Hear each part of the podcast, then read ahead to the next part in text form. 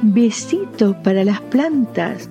Un encuentro con la naturaleza, donde conoceremos las propiedades nutricionales indispensables para una saludable alimentación.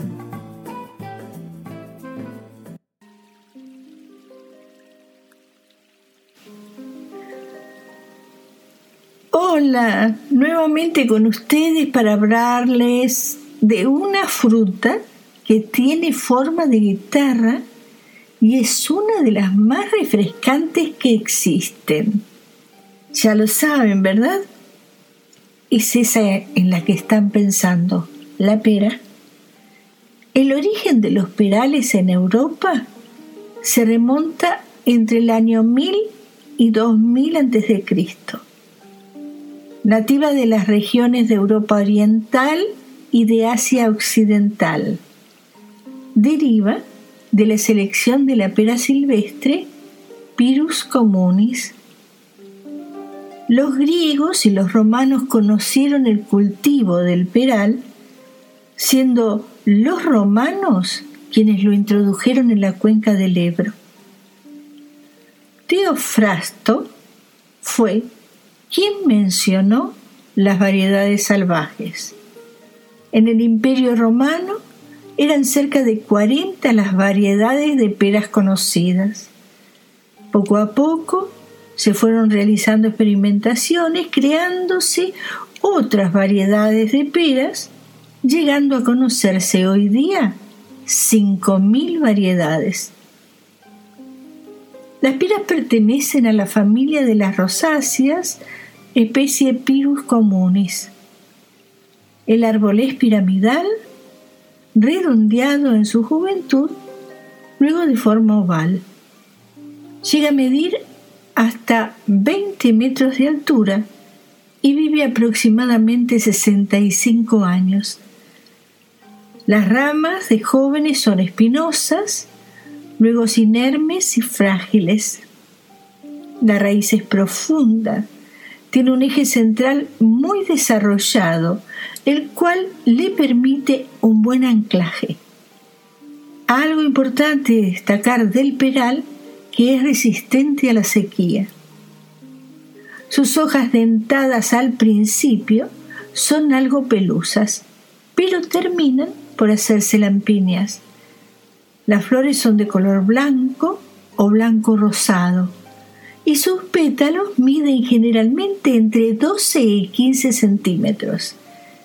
El fruto, o sea, la pera, tiene una piel lisa de color verde que pasa a parduzca o amarillenta al madurar. Su pulpa es dura, pero a su madurez blanda. Prospera bien en climas templados y algo húmedos siendo más resistente al frío que al calor. Las variedades de las peras procedentes de, del peral común europeo, el Piris communis, son las siguientes, y quedaré algunas de ellas. La pera conferencia, que los árboles de esta pera proceden de Inglaterra. Tienen un tamaño medio y se caracterizan por ser bastante alargadas y por su color verde claro con manchas marrones, con una pulpa blanco-verdosa, consistente, crujiente y fácil de masticar. La pera conferencia presenta poco jugo, aunque este es muy dulce y con un aroma destacado. La pera blanquilla, pera de agua o blanca de Aranjuez. Es procedente de España. Constituye la variedad más cultivada especialmente en la zona de Lérida, donde comparte cultivo con la ercolina y la conferencia. Su color verdoso y su tamaño medio o pequeño. Su carne es blanca. La pera Virrey d'Anjou o la pera d'Anjou, procedente de Bélgica o de la región de Angers, anteriormente llamada Anjou, que está ubicado en el centro de Francia. Es una pera de color verde y tamaño mediano, con forma cónica y con muchas lenticelas de color oscuro.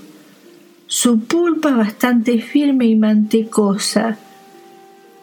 Es blanca, amarillenta y presenta un sabor ligeramente ácido con un aroma suave.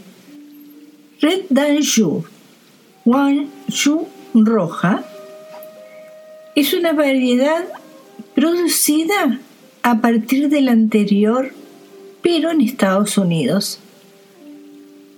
Esta variedad produce peras de un color rojo mate con muchas lenticelas más oscuras a lo largo de toda la piel. Las lenticelas son estructuras de forma parecida a la semilla de la lenteja, por donde entra el oxígeno para la respiración celular. El tamaño de esta pera es mediano, de forma ovalada que la hace muy reconocible. Su pulpa es bastante firme y mantecosa. Su color blanco amarillento y presenta un sabor ligeramente ácido con un aroma suave. La pera Bosch o Kaiser Alexander se duda de su origen, no se sabe si procede de Francia o de Bélgica. Se sabe que apareció a principios del año 1800. Es una pera de tamaño grande y con el cuello muy alargado. Pero lo que más se destaca es el color marrón de su piel. Su pulpa es blanca y presenta una textura muy fuerte y un aroma destacado. Luego la pera de San Juan, que es procedente del Mediterráneo. Estas peras son de tamaño pequeño, una textura fuerte y de carne blanca. Contienen mucho azúcar. Y por último, la pera ercolina o ercolini es una variedad italiana. Produce peras de tamaño mediano, de color amarillo verdoso. Hay muchísimas variedades de diferentes lugares. La lista sería muy larga. He tratado de darles las más conocidas.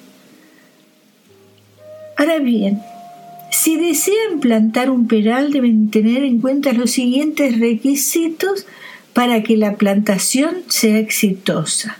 El peral requiere de un clima templado, soleado, húmedo, fresco que no tenga heladas en primavera. El suelo debe ser arcilloso y poroso para tener un correcto drenaje. También puede crecer en suelos arenosos. El injerto óptimo es con un patrón de membrillero que da lugar a árboles más pequeños que facilitan su recolección e inducen a la floración más rápida. La pera se recolecta cuando cambie de color, de verde oscuro a claro, o bien cuando al retorcerla se desprenda fácilmente. Hablaremos de las vitaminas, los minerales y su valor nutritivo. La pera es muy rica en agua, tiene más del 80% del peso del fruto.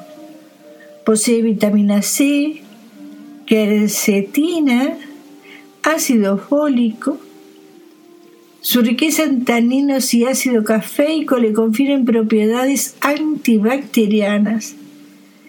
Entre los minerales que aporta encontramos el potasio, que interviene directamente junto con el calcio en el proceso de formación ósea, así como la regulación de líquidos en el cuerpo y el buen estado del sistema nervioso. La pera tiene un gran poder diurético, por lo que resulta adecuada en las dietas para perder peso. La arbutina que se encuentra en su piel la hace adecuada para las situaciones en las que el organismo debe perder agua, como es el caso de las personas con retención de líquido en las piernas, o si se tiene celulitis, enfermedad de gota, artritis, ácido úrico, edemas. También es importante tenerla en cuenta todas aquellas personas que tengan hipertensión, piedras en la vesícula y en los riñones o desarrollen arenillas en la orina. Se recomienda consumir en estos casos las peras procedentes de cultivos ecológicos y comerlas con piel, ya que, como les dije, la arbutina se encuentra en la piel. Su fibra evita el estreñimiento y ayuda a reducir el colesterol. La pera es una de las frutas adecuadas para los diabéticos. Una pera aporta 10 gramos de hidratos de carbono, es decir, la cantidad suficiente de carbohidratos, o sea que corresponde a una ración. Eso deben tenerlo en cuenta las personas diabéticas. ¿Cómo elegirlas y conservarlas?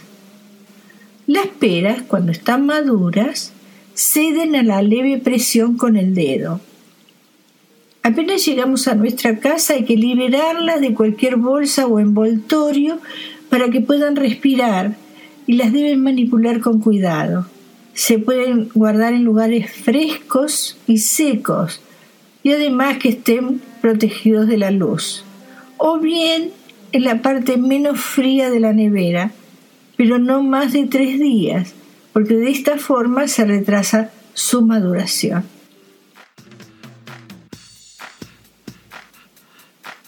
La receta de hoy, tarta bourdalou de Michel.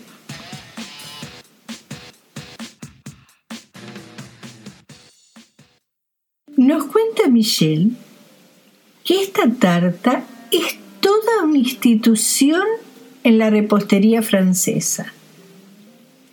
La tarta Bourdaloue surgió en plena Belle Époque, a finales del siglo XIX, en una pastelería de la calle Bourdaloue, en el noveno distrito de París, que se instaló por el año 1850 y su creador fue el pastelero Le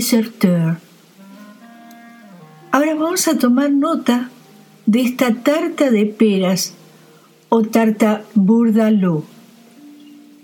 Para los ingredientes, tomamos nota, vamos a dar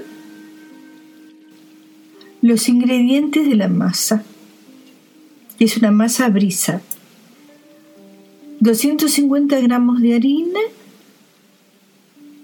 125 gramos de mantequilla fría en tacos, una yema de huevo, una pizca de sal,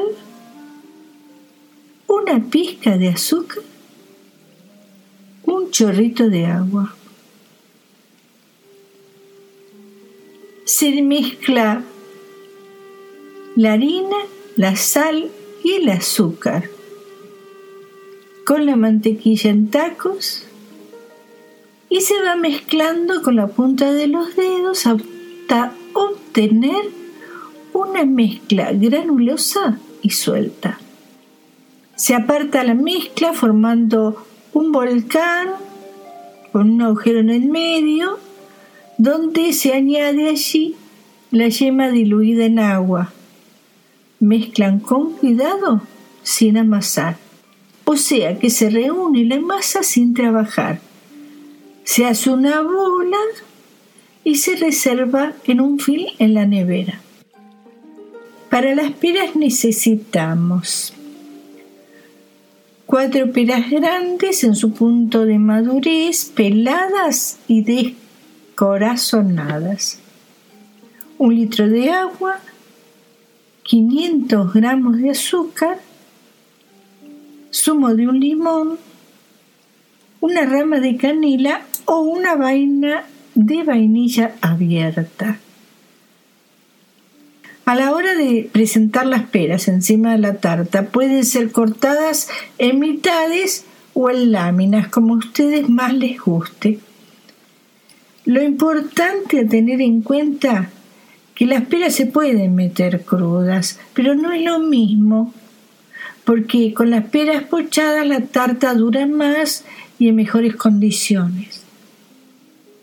Las peras, si no se pochan, empezarán a generar moho al cabo de dos días a temperatura ambiente y más si hace calor.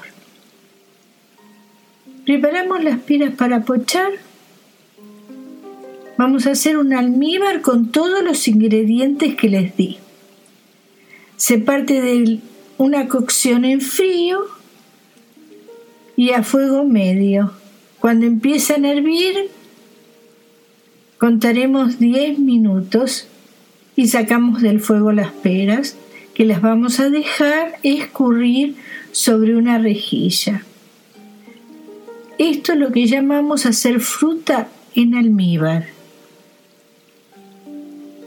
Para la crema de almendras necesitamos 100 gramos de azúcar, 100 gramos de almendras en polvo, 100 gramos de mantequilla, dos huevos enteros y una cucharada de ron u otro aroma. Se bate la mantequilla hasta el punto pomada, se añade el azúcar, luego el primer huevo se bate y cuando está bien unido añadimos el segundo huevo y batimos hasta formar el punto pomada. El punto pomada es una forma gráfica de decir que tiene que estar blanda como una pomada, pero no tiene que estar derretida. No deben batir demasiado para no cuajar la mantequilla. Solo mezclar añaden el aroma elegido, ya sea ron u otro, y se reserva en la nevera. Preparación final de la tarta. Se forra un molde con la masa quebrada que rebajarán con el rodillo los bordes. Se rellena con la crema de almendras y se colocan las peras por encima sin apretar ni hundirlas y que estén de forma agradable a la vista. Pueden espolvorear almendras fileteadas por encima. Esto es opcional. Se hornea unos 35 minutos a 180 grados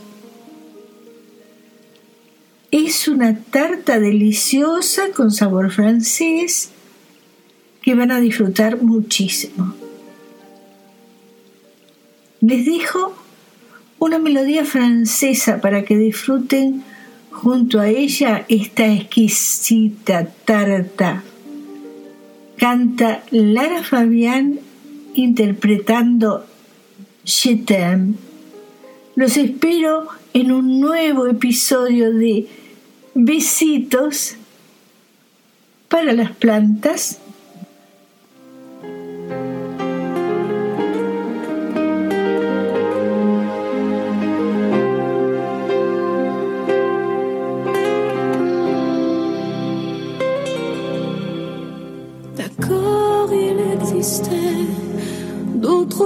sua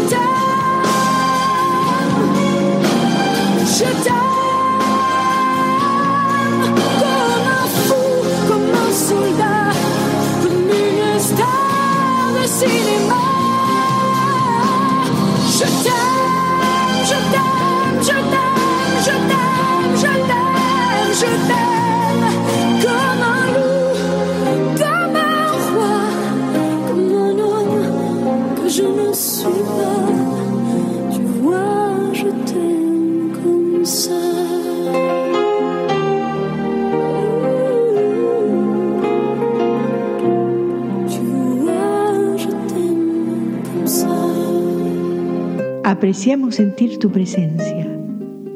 Comunícate con nosotros. Hazlo, Hazlo. vía Twitter en arroba trifón-media.